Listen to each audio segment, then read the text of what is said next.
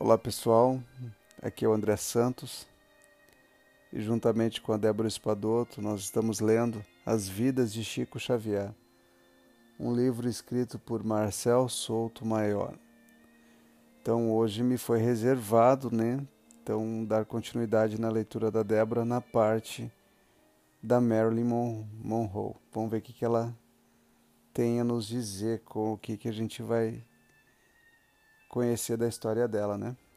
O que, que vem pela frente. Vamos lá então.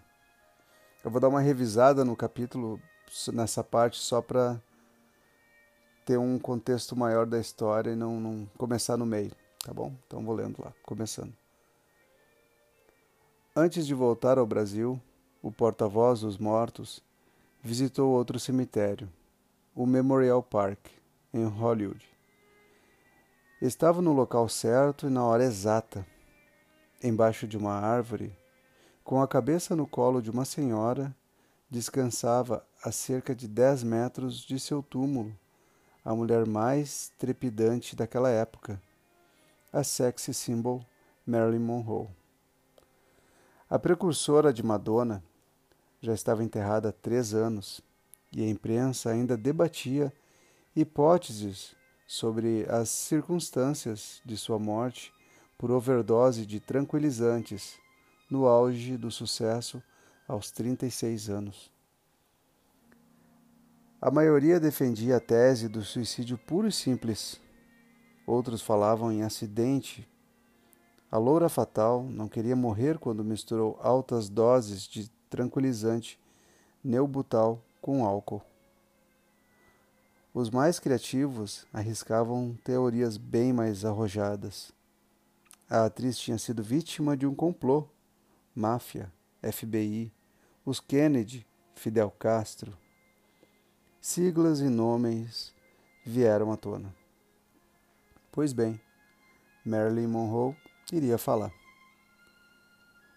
Chico Xavier, de Pedro Leopoldo, viu quando seu velho conhecido, o repórter Humberto de Campos se aproximou da, da estrela. Sou um amigo do Brasil que deseja ouvi-la. Um brasileiro a procura-me, um brasileiro a procurar-me depois da morte, diz ela. Em que poderia ser útil? A mulher mais esfuziante dos últimos tempos estava irreconhecível. Na conversa, bastante reveladora, ela tratou de desmentir boatos sobre seu suicídio. Os vivos falam sobre os mortos o que, o que lhes vem à cabeça, sem que os mortos possam lhes dar resposta devida. Depois do desabafo, ela apresentou sua versão. Ingeri quase semi-inconsciente sob profunda depressão, os elementos mortíferos que me expulsaram do corpo. Na suposição de que me tomava, do que tomava uma simples dose de pílulas mensageiras do sono. Então ela pretendia ter tomado apenas uh, remédio para dormir, né? Isso mesmo. Os adeptos da tese do acidente acertaram. Rica irresistível, famosa, Marilyn vivia desorientada e com conhecimento de causa. Após um período de meia culpa no além, tratou de dar um conselho às mulheres. Não se iludam a respeito da beleza e fortuna, emancipação e sucesso. Isso dá popularidade e popularidade é um trapézio no qual raras criaturas conseguem dar, conseguem dar espetáculo de grandeza moral, incessantemente no círculo do cotidiano. Após recorrer à metáfora circense, ela tratou de definir a liberdade como um bem que deveria ser administrado com bom senso. O sexo, canal de renascimento e renovação, poderia ser guiado para as trevas tumultuado por inteligências animalizadas com níveis mais baixos de evolução, se não fosse respeitado por sensata administração de valores. Marilyn Monroe só não gostava de lembrar o momento de sua morte. Dizia ela: Quando minha governanta bateu na porta do quarto, inquieta ao ver a luz acesa, acordei sentindo-me duas pessoas a um só tempo. Gritei apavorada, sem saber, de imediato, identificar-me. Seus planos para o futuro? Primeiro, quero melhorar. Em seguida, como aluna no educandário da vida, preciso repetir as lições e provas em que falhei. Então Humberto de Campos fez essa pergunta, né, para ela, seus planos para o futuro. É uma como se fosse um, uma entrevista, né, que ele está fazendo com ela. Por agora não devo, não devo e nem posso ter outro objetivo que não seja reencarnar, lutar, sofrer e reaprender. Humberto agradeceu pela entrevista exclusiva a Merlin e voltou para o colo, que voltou para o colo de sua companheira. Chico Xavier chegou a Uberaba com a entrevista bomba assinada pelo irmão X e com outra novidade também surpreendente. Estava sozinho.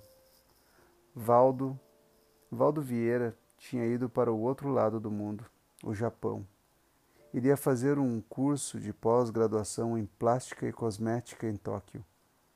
Meses depois, ele voltaria para a comunhão espírita cristã apenas para arrumar as malas e sumir do mapa em direção ao rio, onde abriria um consultório. Chico Xavier garantia estar conformado com a separação e previa entrevistas na época. Valdo será invariavelmente o médico humanitário e o abnegado missionário da doutrina espírita em que todos nós conhecemos. Então essa era, era o pensamento de Chico, né? Que o Valdo seria o emissário da doutrina espírita em qualquer lugar que ele fosse, essa como Chico acreditava ser. Mas ali diz, errou em cheio. Após deixar a sua assinatura ao lado da, de Francisco Cândido Xavier em 17 livros, o médico, entre aspas, o médico humanitário, virou as costas para o Espiritismo, estreito demais, e seguiu a carreira solo. Estava cansado de Chico, tão frágil, tão suscetível, tão chorão. Estava cansado da sacralização em torno de seu parceiro e do populismo das sopas diárias, das peregrinações semanais e das distribuições natalinas. Queria distância da culpa cristã, da caridade, das lições evangélicas. Ele não iria se conformar se não agradecer, não iria agradecer a Deus por seus sofrimentos, não viveria atrelado aos guias espirituais, não se submeteria a um ser eterno datilógrafo de textos do além. Valdo abandonou a doutrina espírita e definiu sua saída da comunhão como uma bênção. Leitor voraz, dono de uma biblioteca com mais de seis mil exemplares, ele fundaria não uma seita, mas uma ciência batizada de projeciologia. Iria estudar as projeções da consciência, as experiências fora do corpo físico, em 1986, lançaria um livro sobre o assunto, um calhamaço de mil páginas, coberto por 1.907 citações extraídas de mais de 5.500 títulos específicos. Os cientistas, o, cien, o cientifismo, os cienticismos de André Luiz, no complexo mecanismo da mediunidade, não até bastante acessíveis se comparadas à linguagem usada no mundo novo de Valdo, tanto que ele lançaria um mini glossário da conscienciologia para quem quisesse entender seu dialeto. No livro de bolso, o leitor teria acesso a informações como esta: acoplamento áurico, interfusão das energias holochacrais entre duas consciências mas o que é holochakra? O livro explica. para corpo energético da consim. Consim, isso mesmo. A consciência intrafísica, a personalidade humana, o cidadão ou cidadã da SOCIM. Bom, gente, agora então depois desse monte de palavras difíceis aí, né, criadas então como nomenclaturas para esse para projeciologia, né, como foi que eles explicaram ali, o Valdo então criou a projeciologia, esse nome ele deu nome para a viagem astral, né, dentro do livro dos espíritos, dentro do espiritismo, isso vem a ser o desdobramento, conhecido como desdobramento, né? a viagem da consciência, projeção da consciência. E ele, como eu já até mencionei isso anteriormente, ele tinha em Foz do Iguaçu, se eu não me engano, um instituto lá bastante famoso. Ele virou, digamos assim, o papa do assunto, né? Se desligou do Chico porque o Chico era o lado sentimental, religioso da doutrina espírita né? Enquanto o Valdo era aquele, aquele estudioso científico, ele gostava da ciência, daquela coisa, né? Muito inteligente, muito muito sábio ele era, né, também, só que ele realmente ele não ficou no espiritismo, ele acabou fundando outra vertente aí de estudo, muito útil nos dias de hoje também. Se ouve falar bastante de viagem astral. Então vou deixar para a Débora dar continuidade nessa leitura. E espero que vocês tenham gostado da, da história da Marilyn Monroe também. Né? E é isso aí. Até o nosso próximo encontro.